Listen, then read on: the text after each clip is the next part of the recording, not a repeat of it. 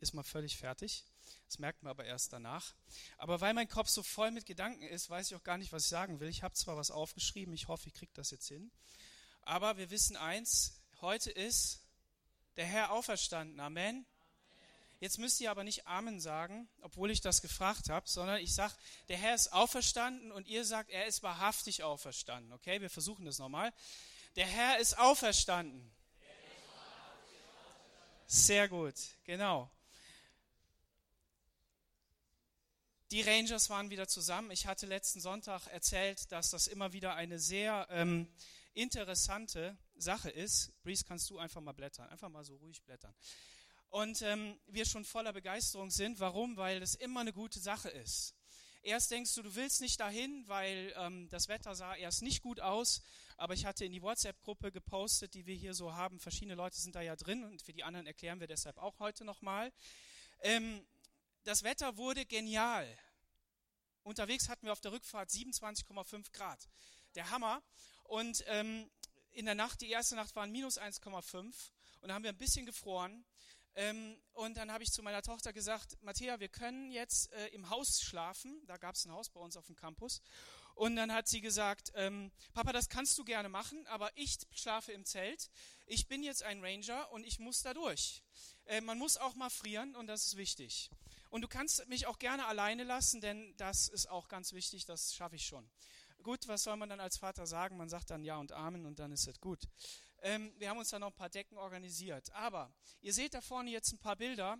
Ähm, es gab zwei Lager, ein großes Lager und ein kleines Lager. 400 Mann haben eine Infrastruktur geschaffen mit Excel-Tabelle und irgendwelchen Programmen, die was ausgerechnet haben und ähm, haben äh, zwölf verschiedene Campusse äh, geschaffen, auf die, auf die die Teilnehmer zugelaufen sind. Jetzt möchte ich heute nicht zu viel erzählen, aber manch einer hat gefragt, wo warst denn du eigentlich am Freitag?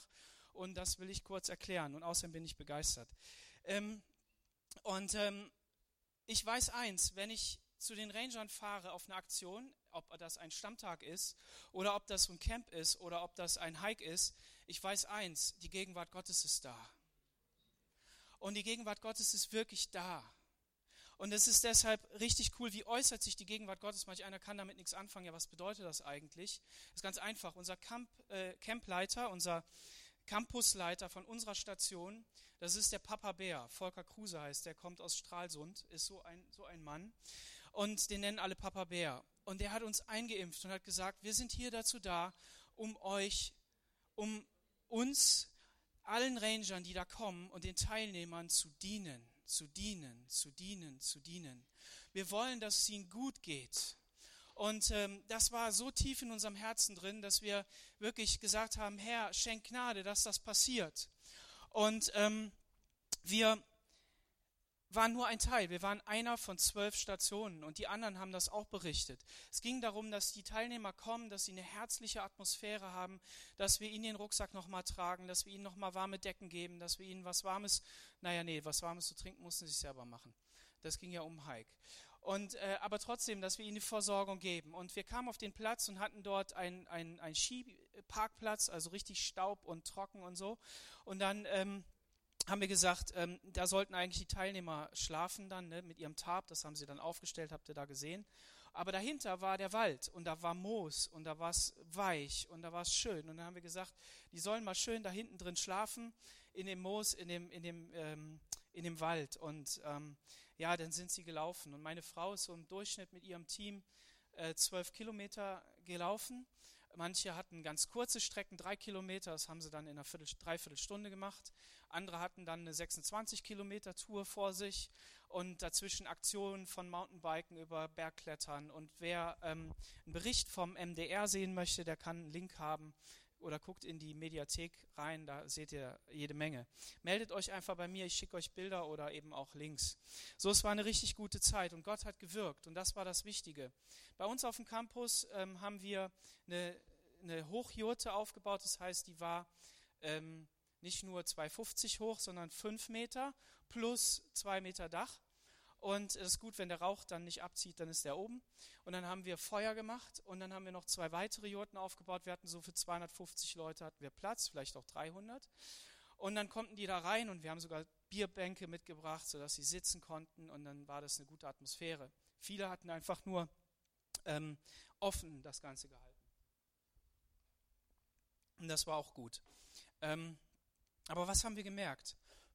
Wir haben gemerkt, da war ein Gebetsteam im Vordergrund, da waren eine Leiterschaft, da waren die jungen Leute, die das organisiert haben, Fahrtranger, also 17, 18, 16. Und die haben das organisiert und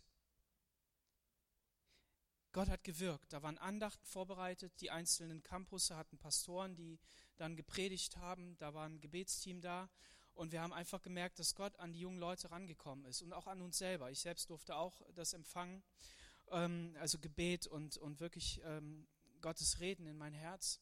Und das ist das Wichtige. Uns ging es nicht um die Aufbauten, uns ging es nicht um die Megaleistung. Volker hat von dem Essen geredet. Es ist immer schwierig, sowas zu kalkulieren. Und deshalb haben wir Brot mitgebracht und Zwiebeln und äh, was eben nicht verderblich ist. Bitte geht unten vorbei, nehmt euch was mit.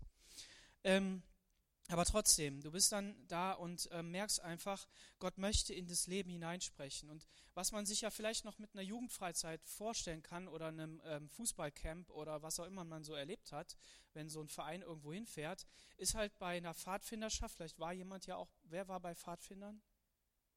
Nicht so viele. Ähm, ähm, das ist Du wirst ja körperlich herausgefordert. Du gehst an deine Grenzen. Du musst Essen selber kochen auf so kleinen Trangiern. Und ähm, das funktioniert nicht ganz. Und dann ist das Rezept auch noch so, dass du es nicht magst. Und trotzdem musst du ja essen, weil du brauchst ja Nahrung, um überleben zu können. Ja? Und dann verstaucht sich einer, jemand hat Asthma und bleibt hinten. Und das Team wird durch den gebremst. Und du bist also richtig herausgefordert, da zu gehen. Das heißt, du kommst an diese Grenzen. Und dann sagt man, ja, dann, dann was ist mit dieser Gegenwart Gottes? Was ist mit diesen Dingen? Sind die dann auch noch im Alltag? Und dann muss man erstmal sagen, ja, erstmal ist das eine Herausforderung, die wirklich an deine Nerven geht, die richtig das herausdrückt, was in dir drin ist. Aggression, Ag Aggressivität, Unverständnis, Ungeduld und, und einfach nur motzen die ganze Zeit und so weiter, das ganze Programm. Und dann gibt's andere, die sind immer Sonnenschein, die sind immer fröhlich, die sind immer gut drauf. Und dann fragst du sie, warum? Und dann sagst du, ja, der Herr Jesus ist da und der Geist Gottes ist da und ich merke einfach, dass das funktioniert. Und außerdem bin ich ein fröhlicher Mensch. Und dann fragt man den, ja, wie machst du das? Das.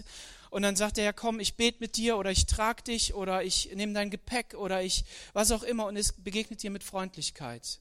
Und dann merkst du, dass das geht. Und dann, dann gehst du in den Alltag und sagst, okay, Herr Jesus, ich möchte, dass du in mir wirkst und dass es eine Veränderung gibt. Und du merkst schon auf diesem Camp, auf diesen Aktionen, dass da geistlich etwas passiert. Und jetzt sind wir beim Punkt. Es ist so wichtig, dass geistlich etwas passiert bei uns Menschen. Wir können uns selber nicht retten.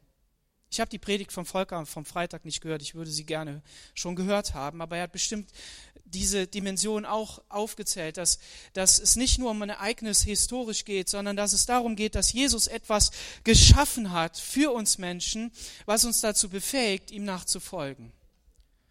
Und dabei nicht nur irgendeinem Guru hinterherzulaufen und zu rennen, sondern von Gott selbst sein Leben in unser Leben hineinzubekommen, damit wir gerettet sind, damit wir in seiner Dimension, in seinem Leben leben können, hier auf dieser Erde. Und das können wir nicht selber kurbeln. Wir können das nicht anstrengen. Wir können nicht sagen, ja, ich probiere das morgen nochmal. Und jeder von uns, egal wie alt du bist, wird festgestellt haben, gehe ich mal von aus, ganz schwer, dass wir uns schon selbst so oft enttäuscht haben, oder?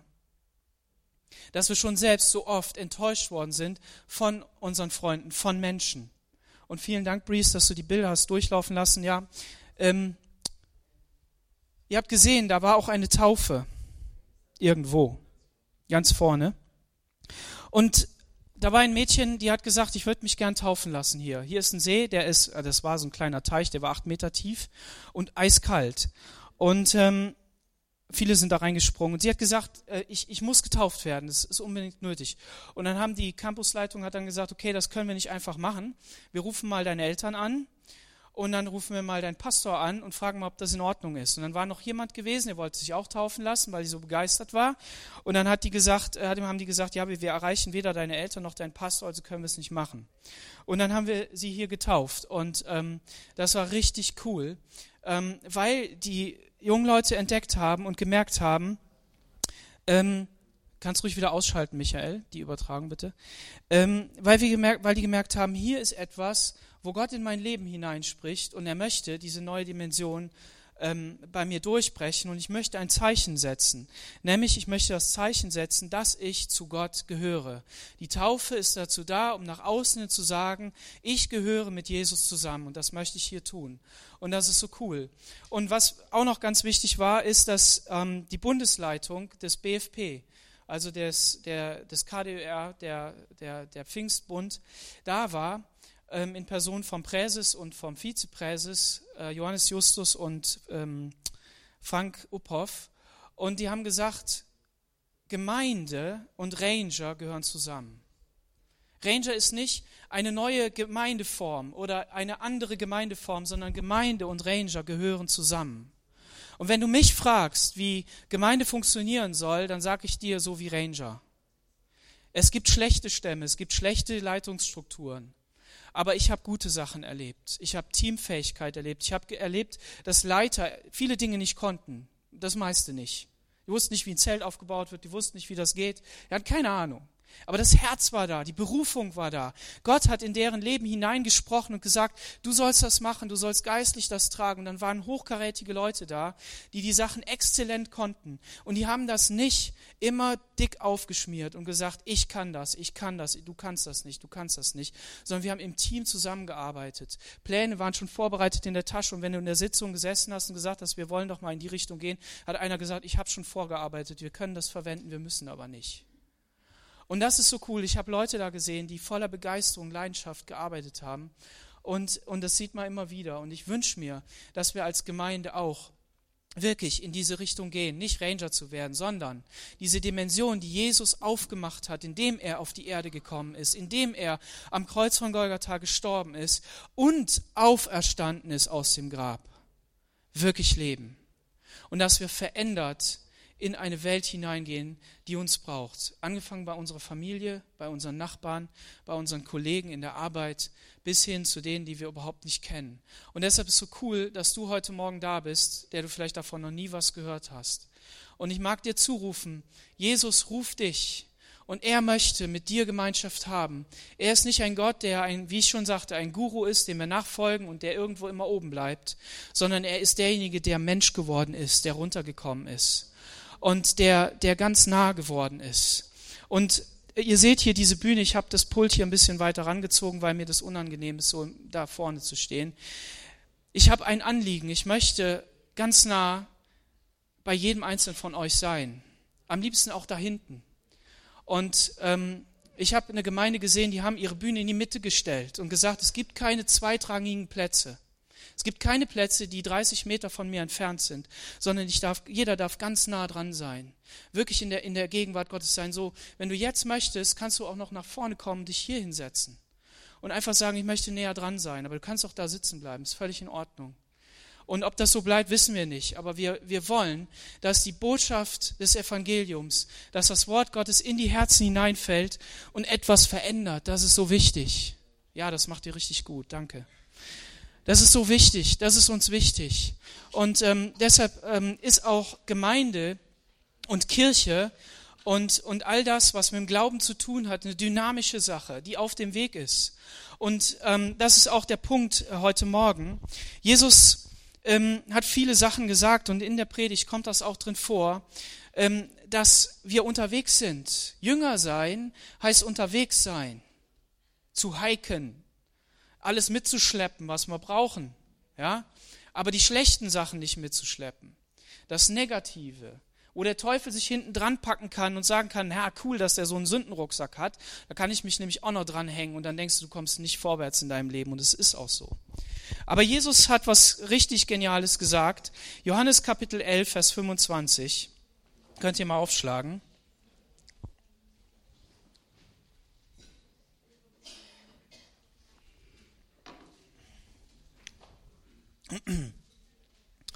Er hat gesagt, Johannes Kapitel 11, Vers 25. Darauf erwiderte ihr Jesus, das war Martha, ich bin die Auferstehung und ich bin das Leben. Wer an mich glaubt, der wird leben, selbst wenn er stirbt. Und wer lebt und an mich glaubt, wird niemals sterben. Glaubst du das? Glaubst du das? Und die Martha hat dann geantwortet, ja Herr, das glaube ich, dass eines Tages, wenn die, die, die Auferstehung sein wird, dann glaube ich, dass das existiert, dass das geht. Aber Jesus korrigiert und sagt, nein, nein, ich bin die Auferstehung und ich bin das Leben. Und das heißt, dass Jesus das heute ist, jetzt, hier und damals bei ihr. Die Martha brauchte nicht erst warten auf den letzten Tag, den Tag der Auferstehung, den Tag der Erlösung, den Tag, wenn der Messias wiederkommt und so weiter und so weiter, was auch immer alles noch in ihrem Kopf gewesen ist, sondern Jesus sagte, in dem Moment, wo ich in dein Leben trete und du glaubst, hast du das ewige Leben und du wirst leben, jetzt schon. Amen. Das ist genau dieser Gedanke. Und ähm,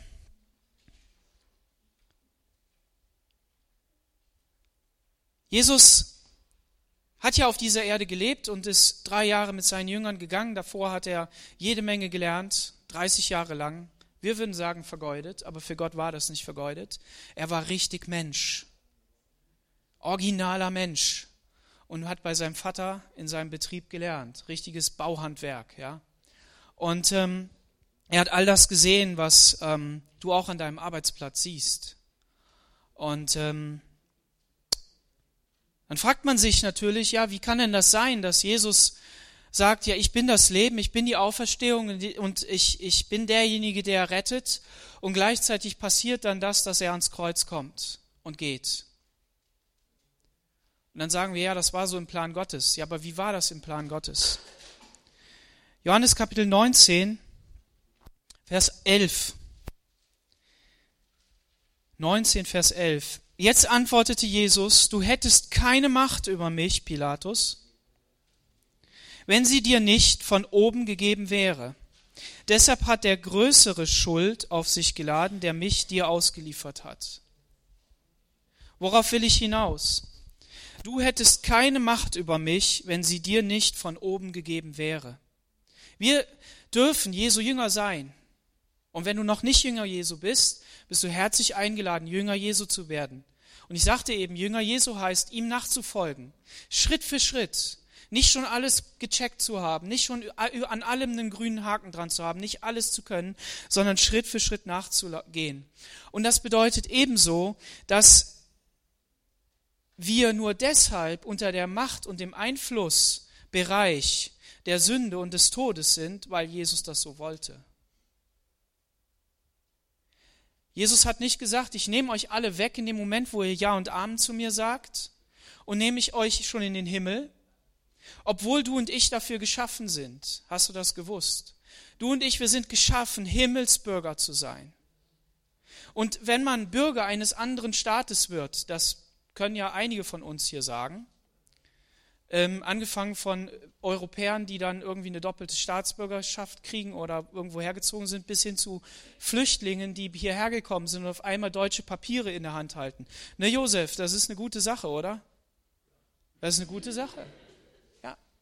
Und in dem Moment, wo du Ja zu Jesus sagst und er sagt, ja, ich komme in dein Leben, ich gebe dir neues Leben, da kommt das, das Siegel Gottes auf dein Leben und er prägt dich und er sagt, du bist mein Kind du bist mein Sohn und du bist meine Tochter. Und in diesem Moment geschieht etwas. Du begibst dich aus dem Machtbereich der Sünde und des Todes hinein in den Machtbereich Gottes und wirst Himmelsbürger. Aber du bist ein Gesandter, du bist ein Botschafter, du bist jemand, der auf dieser Erde ist und der trotzdem unter diesem Machtbereich ist. Wir haben das ja jetzt an Wikileaks und ihrem Gründer da gesehen, da x Jahre in der Londoner Botschaft äh, gelebt, ja, und, ähm, und, und niemand konnte ihn angreifen, niemand konnte ihn antasten, weil er, weil er in einem anderen Machtbereich war. Und irgendwie ist es dann passiert, dass er wieder auf die Straße getreten ist und dann sind sie alle auf ihn drauf und haben ihn gefesselt.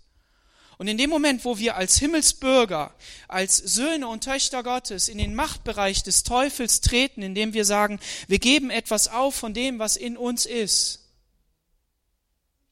und geben dem, Tür, dem, dem Teufel eine Tür, passiert etwas. Der Teufel greift uns an und er macht uns nieder.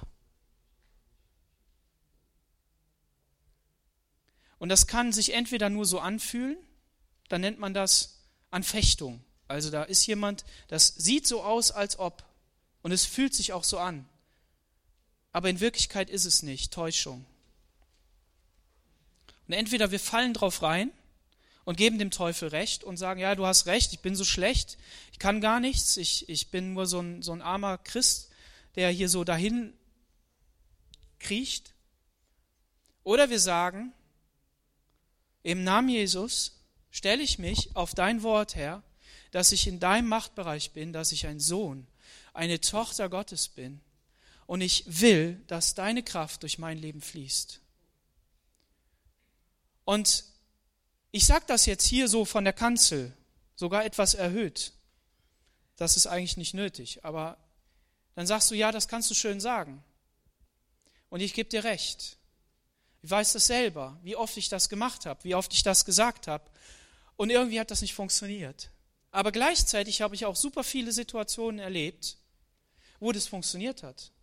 Jetzt gerade auf diesem, auf diesem Camp, äh, da auch wieder. Gebetszeit, und wir haben für die Teilnehmer gebetet und es war alles gut und Gott hat etwas in meinem Herzen angesprochen und hat gesagt, Daniel, du musst auch für dich beten lassen. Geh mal zu der und der Person, die ist gerade auch an unserem Hike vorbei gehiked, an unserem Campus und die war gerade da. Und dann habe ich zu ihr gesagt, du, Astrid, bete doch mal für mich. Und sie ist Camppastorin gewesen bei uns in, in München, wenn wir da Camp gehabt haben und ich kenne sie und habe Vertrauen zu ihr und weiß, dass sie eine Frau Gottes ist. Und dann hat sie für mich gebetet und dann hat sie etwas in mein Leben hineingesprochen und ich habe richtig gemerkt, wie da wieder etwas befreit wurde. Und der Teufel hatte keine Macht. Er hatte eine Stunde vorher, zwei Stunden vorher, hat er, wieder, hat er Macht gehabt über mein Leben an dieser Stelle. Und eine Stunde später hatte er die nicht. Verrückt, oder? Gedanken sind nicht in meinen Kopf gekommen, ähm, Taten sind nicht in mein Leben gekommen ähm, und so weiter. Und das ist die übernatürliche Kraft des neuen Lebens. So versuch nicht Christ zu sein. Versucht es erst gar nicht. Kurbel da nicht dran. Streng dich nicht an, das zu tun, diese Übernatürlichkeit. Aber streng dich an, in die Gegenwart Gottes zu kommen, indem du Gott den Weg bereitest, indem du dir Zeit dafür nimmst, indem du sagst, ich komme in den Gottesdienst. Und wenn hier vorne Gebet angeboten wird, komm einfach nach vorne und lass für dich beten. Warum? Weil es könnte sein, dass Gott direkt in dein Herz reden möchte. Und er will das viel zu oft dass jemand ein Wort bekommt, wir nennen das dann ein prophetisches Wort, ein Wort der Weisheit, der Erkenntnis, das in dein Leben, in dein Herz hineingesprochen wird. Und auf einmal entsteht etwas, es entsteht Kraft, Kraft ist da drin und sie wird entfaltet und es bricht hervor. Und du denkst, wow, ist das klasse, Gott, danke, dass du zu mir geredet hast. Deshalb kommen wir nicht zusammen, um einfach nur Kirche zu sein. Und das ist wichtig, heute am Ostersonntag hier da zu sein, sondern was wir wollen ist, dass Gottes Reden in unser Leben hineinkommt kommt und dass es ein Momentum Gottes gibt in unserem Leben am Sonntag, das sich dann auch wiederum widerspiegelt am Montag, am Dienstag, am Mittwoch, am Donnerstag, am Freitag und so weiter. Amen. Und das ist das, was Jesus wollte und gesagt hat, wartet in Jerusalem, damit der Heilige Geist kommt. Warum? Weil der Heilige Geist die Gemeinde geschaffen hat und die Gemeinde ins Leben gerufen hat, Menschen, die zusammenkommen und die das Wort Gottes hören, das in ihr Leben hineinspricht und Gott Gaben und Talente gegeben hat. Na, Gaben, Talente nicht, aber er hat Geistesgaben gegeben, die wirken in der Gemeinde. Dinge, die, ähm, die wir nicht verstehen, wo jemand ein Wort hat und der spricht in dein Leben und der weiß nichts, gar nichts und es ist nicht nur eine allgemeine Sache, ja, du wirst irgendwie deinen Weg finden oder sowas. Ja, sondern wirklich ganz konkret Dinge, die du gesagt hast, die du getan hast, die passieren. Und er redet sie hinein und sagt, Gott wird bei dir sein und vertraue ihm. Ich war auf der, auf der ähm, SpiritCon, nein, wie hieß die? Egal, irgendein so englischer Begriff, mit der, mit der Anneliese gewesen in Wuppertal. Und ich bin auch nach vorne gegangen. Und dann hat der Daniel Dahlmann für mich gebetet, das ist der Finanzminister unseres Bundes. Und ähm, der, ich habe ihm nichts gesagt. Und er, ich hab, er hat einfach für mich gebetet. Und dann hat er gesagt, Daniel, ich weiß, du steckst in Schwierigkeiten. Du kämpfst innerlich. Du weißt nicht, wie das, wie das geht. Aber vertrau Gott. Er wacht über deiner Berufung.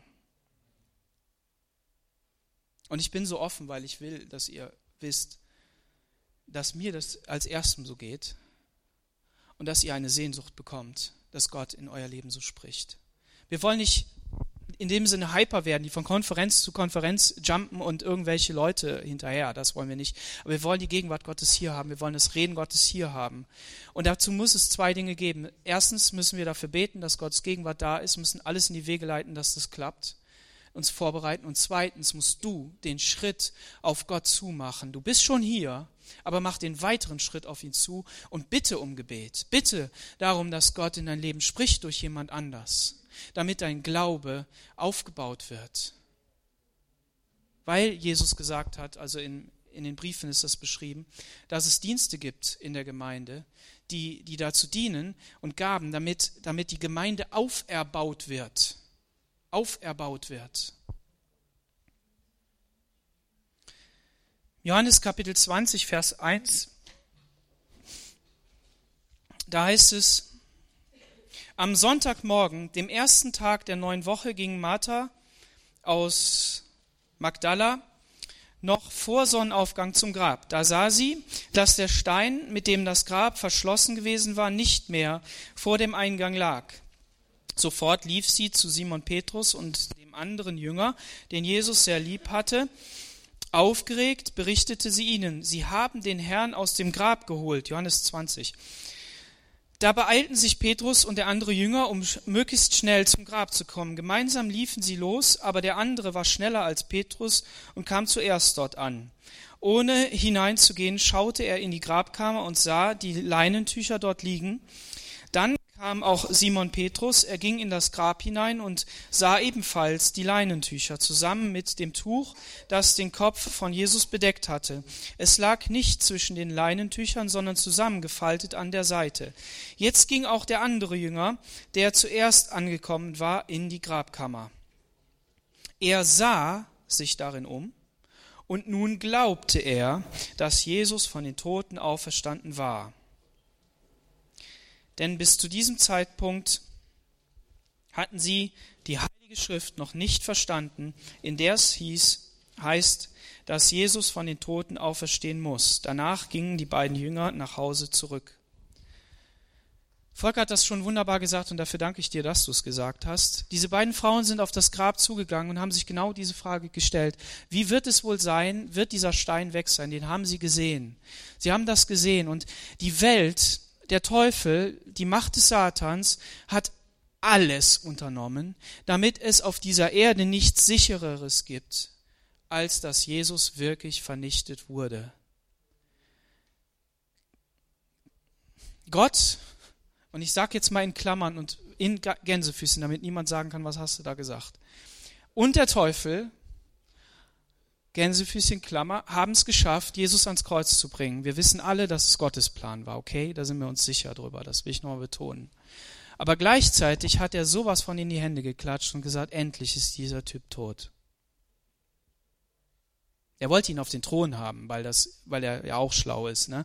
Besser, ihm gebührt Anbetung und das passt und dann, und dann, dann geht das. Ne? Und dann fällt er und dann betet er mich an und dann kriegt er die Reiche dieser Welt und so weiter aber er ist ans Kreuz gegangen. Und Gott hat den perfekten Zeitpunkt der Weltgeschichte ausgesucht, um dieses Ereignis, um diese Tat zu tun, die alle Zeit verändert. Und die sie nicht nur in die Zukunft hin verändert, sondern alles das, was vorher passiert hat, überhaupt möglich gemacht hat und dadurch diesem Ganzen ein anderes Licht gegeben hat. Das Kreuz war der grausamste Tod und ist der grausamste Tod, den es überhaupt gibt auf dieser Erde. Und Jesus hing an diesem Kreuz. So wie auch andere. Und dann legte man ihn in ein Grab und verschloss dieses Grab mit einem großen Stein, mit dem römischen Siegel, wie wir eben gehört haben mit Soldaten davor, die sogar noch bestochen wurden, dass sie was, dass sie, na hinterher, ne, dass sie hinterher dann äh, was anderes sagen. Also man hat alle Register dieser Welt gezogen. Wenn, wenn sich in deinem Leben Böses aufmacht, wenn du krank wirst, wenn du, wenn es auf der Arbeit nicht so funktioniert, weil da irgendjemand ist, der dir böse gesonnen ist, der, der das nicht gut meint mit dir, der dich ärgert, der dich mobbt, wenn der Chef dir Blockaden in den Weg legt, was auch immer da, da passiert, dann merkst du ja auch, dass genau diese Dinge passieren. Man will nicht, dass du lebst. Man möchte nicht, dass du glücklich bist auf der Arbeit, richtig? Man, man, man will nicht, dass du ähm, dich überhaupt bewegen kannst. Also kriegst du Angst. Ne? Du hast Angst, dahin zu gehen. Du willst dich nicht bewegen, was Falsches zu tun. Also bis ins Grab hineingelegt. Am besten noch ein Stein davor und noch ein Siegel da oben drauf. Und, und, und dass das auf jeden Fall tot ist. Das sind die gleichen Anfechtungen, das sind die gleichen Dinge, die Jesus wirklich erlebt hat, die in deinem Leben sind. Und es sind die gleichen Ausreden. Die gleichen Ausreden. Ja, was will Jesus denn sagen? Er war ja nur drei Jahre auf dieser Erde. Ich muss das 80 Jahre aushalten. Ich, der hat nicht 25 Jahre in der Ehe ausgehalten. Der hat nicht drei aufmüpfige Kinder gehabt, wo eins schlimmer ist als das andere. Oder verkorkste Eltern, die ihren Kindern nichts beibringen. Hat der nicht gehabt, muss er sich nicht mit rumquälen. Ausreden gibt's. Jesus hatte die auch. Da waren zig Leute gewesen, die auch Leute hatten, die ihn hinterher gerannt sind der hat sich, der hat sich junge Typen aus, ausgeliehen, äh, in die Nachfolge gerufen. Der Petrus war der Älteste. Ja, und die anderen waren der Andreas, äh, der war elf. Habe ich gestern gehört. Muss halt nochmal nachlesen, ob das wirklich so war. Aber ich finde das cool. Warum? Die Leute kann man prägen. Denen kann man wirklich was beibringen. Und wenn der Johannes noch 65 Jahre gelebt hat, ne, da irgendwo, ja, dann, dann muss der ja jung gewesen sein. Also man hätte sagen können, ja, wie willst du denn das Reich Gottes überhaupt hier äh, voranbringen? Die rennen dir hier alle weg und so weiter. Ich will es nicht ausdehnen. Ihr habt verstanden, was ich meine. Der hatte genau die gleichen Anfechtungen. Und er ist dann in dieses Grab hineingegangen und er hat sich da reinlegen lassen. Und jetzt kommt der Gottesmoment. Dabei hat der Vater ihn verlassen. Ihr habt das an Karfreitag gehört wahrscheinlich. Das Leben Gottes ist in diesen toten Körper gekommen und hat diesen Körper verwandelt in einen neuen Körper.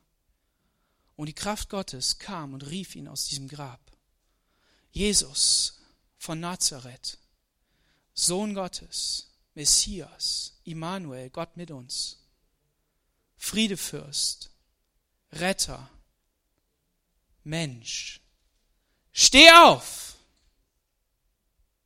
und komm aus dem Grab. Und dann hat er sein, dann ist er, hat er angefangen zu strahlen. Die Höhle wurde hell, voller Licht. Dann hat er seine Tücher ausgezogen, hat er das Tuch zusammengefaltet und gesagt, wenn Sie es sehen, wenn Sie sehen, werden Sie glauben. Ich freue mich jetzt schon. Ich muss noch was anderes organisieren, noch was anderes machen, aber Sie werden das sehen und werden glauben. Ich habe es geschafft. Und dann hat er diesen, dann, dann sind die Engel gekommen, dann haben sie den Stein weggerollt. Und dann hat er das, ist er los. Und dann sind diese Frauen gekommen. Und dann sind die Jünger gekommen. Und worauf ich hier hinaus will, und er sah sich darin um und er glaubte. Wie oft geht es dir und mir, dass wir hingehen, wir rennen, wir fahren, wir tun, wir machen, wir strengen uns an und dann sind andere noch schneller als wir und so weiter. Und wie auch immer, der Schnellste hat ja jetzt da reingeguckt und dann hörst du die Predigt, dann hörst du das Lied, dann, dann kriegst du die Ermutigung und du siehst und du glaubst. Und du glaubst, dass Jesus von den Toten auferstanden ist. Und dann finde ich so beruhigend. Der Johannes, der hat das hier aufgeschrieben und gesagt, liebe Leute, bis zu diesem Zeitpunkt haben wir die Heilige Schrift noch nicht verstanden. Wir haben ja gar nicht die ganze Dimension verstanden. Wir wussten gar nicht, wie das alles gehen soll. Wir haben uns gedacht, naja, das wird alles irgendwie anders sein. Also wenn du in deinem Leben noch nicht alles von Gott verstehst, wenn du in deinem Leben noch nicht alles in deinem Leben verstehst, dann bist du genau da, wo die Jünger auch waren. Und die Bibel ist hier ehrlich. Die sagt das, damit wir beruhigt sind, dass wir sagen, ja, okay, aber trotzdem, es geht um diesen Punkt, dass wir glauben. Dass wir glauben. Und dass sich dieser Glaube Schritt für Schritt, manchmal richtig schnell, manchmal richtig so als Durchstarter, wie ein Raketenstart, ja, volle Pulle, alles ändert sich, aber manchmal auch einfach nur Schritt für Schritt. Zwölf Kilometer jeden Tag. Dann sind das auch 36 in drei Tagen. Ne? Und, und lass dich nicht, lass dich nicht ähm, irritieren, wenn andere Leute mehr Kilometer gelaufen sind, wenn die weiter sind. Gott will mit dir gehen, er hat dich gerufen. Und dann ging sie nach Hause. Und wer den Text weiter kennt, der weiß, und ich sag's jetzt, dass die dann immer noch gezweifelt haben, ob er es wirklich ist und so weiter und so weiter. Das heißt für uns, lass uns nicht aufgeben, Jesus und seinem Wort zu glauben, sondern lass uns darum beten, dass sich dieser Glaube wirklich Puzzleteil für Puzzleteil immer weiter in unserem Leben entfaltet und dass wir die Dimension Gottes in unserem Leben sehen dürfen. Und wenn du zurückguckst, wie machst du es beim Autofahren? Guckst du da durch die große Rückscheibe und knallst vorne gegen? Oder guckst du in die kleinen Rückspiegel? Die kleinen Rückspiegel, sind auch drei Stück, ne? Und die sind alle klein. Und du guckst immer nur durch den einen oder durch den anderen. Deshalb leg nicht so viel Wert auf deine Vergangenheit, sondern guck durch die Windschutzscheibe nach vorne auf das, was Gott tun will in deinem Leben.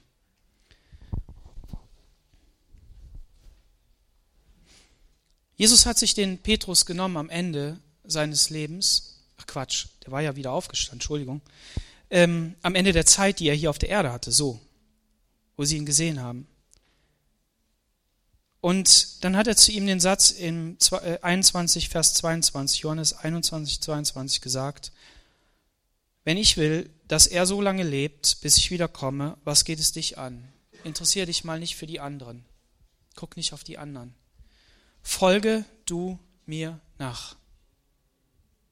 Petrus hat seine Berufung, seine geistliche Dimension bekommen, als er die, als Jesus gesagt hat, ähm, er will seine Gemeinde auf diesen Felsen bauen. Aber da hat er nicht Petrus gemeint, sondern das Felsmassiv ihn selbst.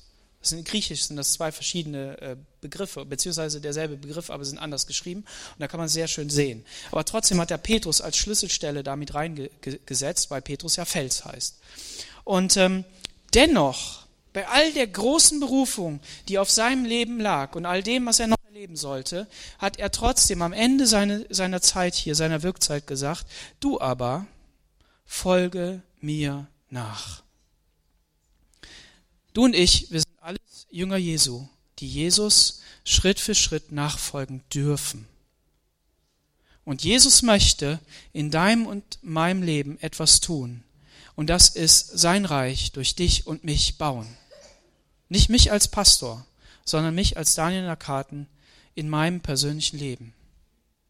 Ja, ich darf in der Berufung leben, die Gott gegeben hat, die dann auch meine ganze Zeit beinhaltet. Und wenn du das entdeckst, dass du sagst, ja, ich muss hier raus aus meinem Job und was anderes machen, einen anderen Job oder etwas eine Sache, die, die Gott speziell für dich hat, wo du im Glauben leben musst oder was auch immer, dann, dann tu das oder dann, dann frag danach, dann ringe darum und finde eine Antwort, einen Weg. Lass dich rufen von Gott. Aber wenn das nicht ist, dann denk nicht, ja, ich kann meiner Berufung nicht leben, sondern leb Christ sein, leb Jünger Jesu an dem Ort, wo er dich hingestellt hat. Warum? Weil Jesus durch Menschen, die auf dieser Erde gehen, in der Nachfolge wirklich wirken möchte. Es geht nicht nur um uns, es geht nicht nur um unser persönliches Leben, in das die Kraft Gottes hineinkommt, sondern die Perspektive ist größer. Im Epheser Kapitel 4, Vers 9, da heißt es, wenn es heißt, er stieg hinauf, was bedeutet dies anderes, als dass er auch zur Erde herabstieg? Und im 1. Petrus 3, Vers 19, in ihm ist er auch zu den Geistern gegangen, die im Gefängnis waren, und hat ihnen gepredigt. Im Detail will ich da nicht drauf eingehen. Aber wir merken hier, es gibt noch eine andere Dimension. Ich habe das am Anfang gesagt. Das Werk, das Gott tut, ist kein menschliches Werk. Wir folgen keiner Religion, sondern wir leben nur lebendigen Glauben. Und wenn wir ihn nicht leben, dann leben wir ihn nicht. Und dann streck dich aus nach lebendigem Glauben. Aber es bedeutet eben auch, dass es eine neue Dimension gibt, in die wir hinein dürfen, und die Gott für uns hat, für jeden einzelnen von uns. Und du darfst sicher sein, dass er, der Herr der Herren, der Retter, der Mensch Jesus Christus, dem alle Macht und Gewalt gegeben ist, im Himmel und auf Erden, dass er die für dich geistlich einen Platz hat in der Gemeinde, in seinem Reich, an dem du dienen darfst, an dem du wirken darfst und wo du ins Leben von anderen Menschen hinein wirkst, sprichst, durch Gottes Geist hindurch und wo du wirklich gebraucht wirst für das, was Gott eigentlich will, sein Reich bauen. Er möchte nicht Leute, die einmal die Hand gehoben haben, möchtest du an Jesus glauben? Ja, nein, vielleicht und die dann sagen, okay, jetzt habe ich mich hier bekehrt und es reicht. Sondern er möchte Menschen haben, die verändert wurden durch Charakterprägung, so wie man eine Münze prägt. Dann wird die heiß gemacht, da wird die unter Druck gesetzt und dann kommt das Siegel da drauf, ein Euro und dann sind aus zehn Cent sind dann ein Euro geworden. Und, und dann kannst du damit was einkaufen. Und genauso bist du auch. Ich weiß nicht, wie viel Materialwert du hast oder ich. Aber auf jeden Fall steigt dieser Wert ins Unermessliche, wenn Gott sein Siegel drauf setzt. Und, und in dieser Prägung wollen wir sein. Es bedeutet aber, dass wir Schmerzen bekommen, dass wir Leid erleben, dass es nicht so einfach ist, weil wir müssen erhitzt werden, damit wir geprägt werden können. Das ist einfach so. Aber das ist nochmal ein anderes Thema. Ich möchte einfach, einfach sagen, dass wir berufen wurden, ihm ganz zu gehören, schreibt der Timotheus. Und dass, ähm, dass es aus Gnade und freiem Entschluss geschehen ist. Denn er hat den Tod, dem Tod, die Macht genommen und das unvergängliche Leben ans Licht gebracht. Er hat dem Tod die Macht genommen. Der Tod steckt im Tod am Ende des Lebens, aber das erleben wir alle. Führt kein Weg dran vorbei. Und der Tod steckt in jeder Krankheit. Und dieser Macht hat er, hat er die Macht genommen vorbei, aus Ende. Der brüllt rum, du hast Schiss, du hast Angst, aber das ist nur alles Attrappe. Das Ding ist, wir erleben es wirklich, das ist unser Erdendasein hier. Aber trotzdem dürfen wir wissen, dass Jesus der Sieger ist. Und ich fordere euch auf, ich fordere uns auf, mich eingeschlossen, dass wir wirklich diese Macht und Kraft Gottes sehen damit Ostern, damit seine Auferstehung für uns Wirklichkeit wird, jeden Tag. Und dass wir sagen, auch wenn es heute traurig wird, auch wenn es heute schwierig wird, auch wenn ich immer noch mit meinem Fuß rumrenne, du deine Krankheit hast, manche sind so krank, dass das gibt's gar nicht, manch einer hat Krebs und muss sterben, aber du darfst wissen, die Macht darüber, die Ewigkeitsentscheidung ist gefällt, sie liegt in Jesu Händen. Und wenn er möchte, er will, er will mehr als wir wollen. Aber es kann sein, dass es dennoch nicht geschieht. Warum auch immer, dass du geheilt wirst. Dann darfst du trotzdem wissen, dass du in seinen Händen geborgen bist. Aber worum wir beten wollen und es immer wieder proklamieren wollen und es freisetzen wollen, ist, dass wir wollen, dass Jesus Wunder tut. Amen. Amen. Lass uns aufstehen. Ja, gebt Gott einen Applaus, bitte. Gebt Gott die Ehre.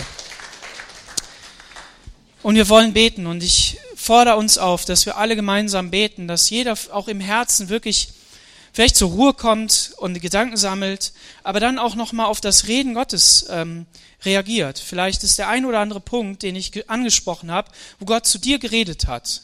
Oder etwas ganz anderes, dann geh drauf ein, weil das ist die Stimme Gottes, die zu dir redet. Ergreif das und nimm das. Und wenn du willst, wenn du den Mut hast, ich weiß, das ist schwer, hier nach vorne zu kommen, aber wenn du den Mut hast und für dich beten lassen möchtest, weil du einfach denkst, ja, ich brauche Gebet, ich brauche einen Schritt mit Gott, ich, dann lade ich dich auch ein, hier nach vorne zu kommen. Einfach zu sagen, ich setze mich hier hin, ich stelle mich hier hin und dann beten wir für dich. Und so lade ich uns ein, jetzt ins Gebet zu gehen.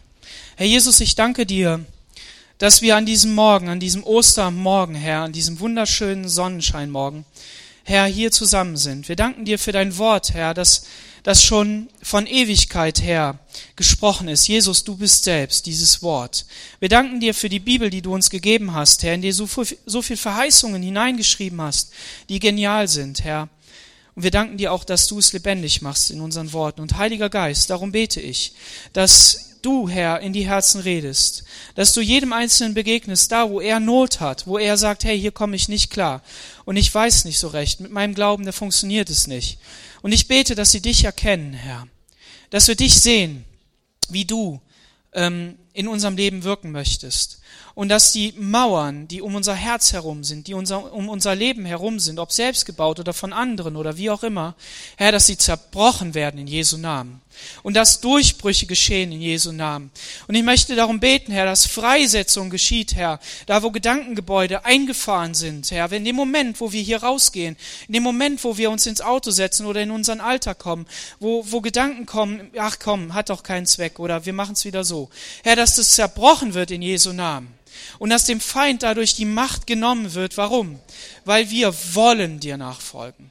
Du rufst uns in deine Nachfolge. Du rufst, folg mir nach, vertraue mir. Und wir wollen das, Herr Jesus. Und ich bete, Herr, dass du das Wollen und das Vollbringen gibst, Herr, durch deinen Geist, Herr, durch dein Rufen. Jesus Christus. Und so beten wir für jeden Kranken, dass er gesund wird in Jesu Namen. Dass er Heilung erfährt weil du am Kreuz von Golgatha alle Schuld und Sünde, aber auch alles Leid getragen hast. Jesus Christus, wir beten darum und dass du neues Leben gibst in Jesu Namen. Amen. Amen.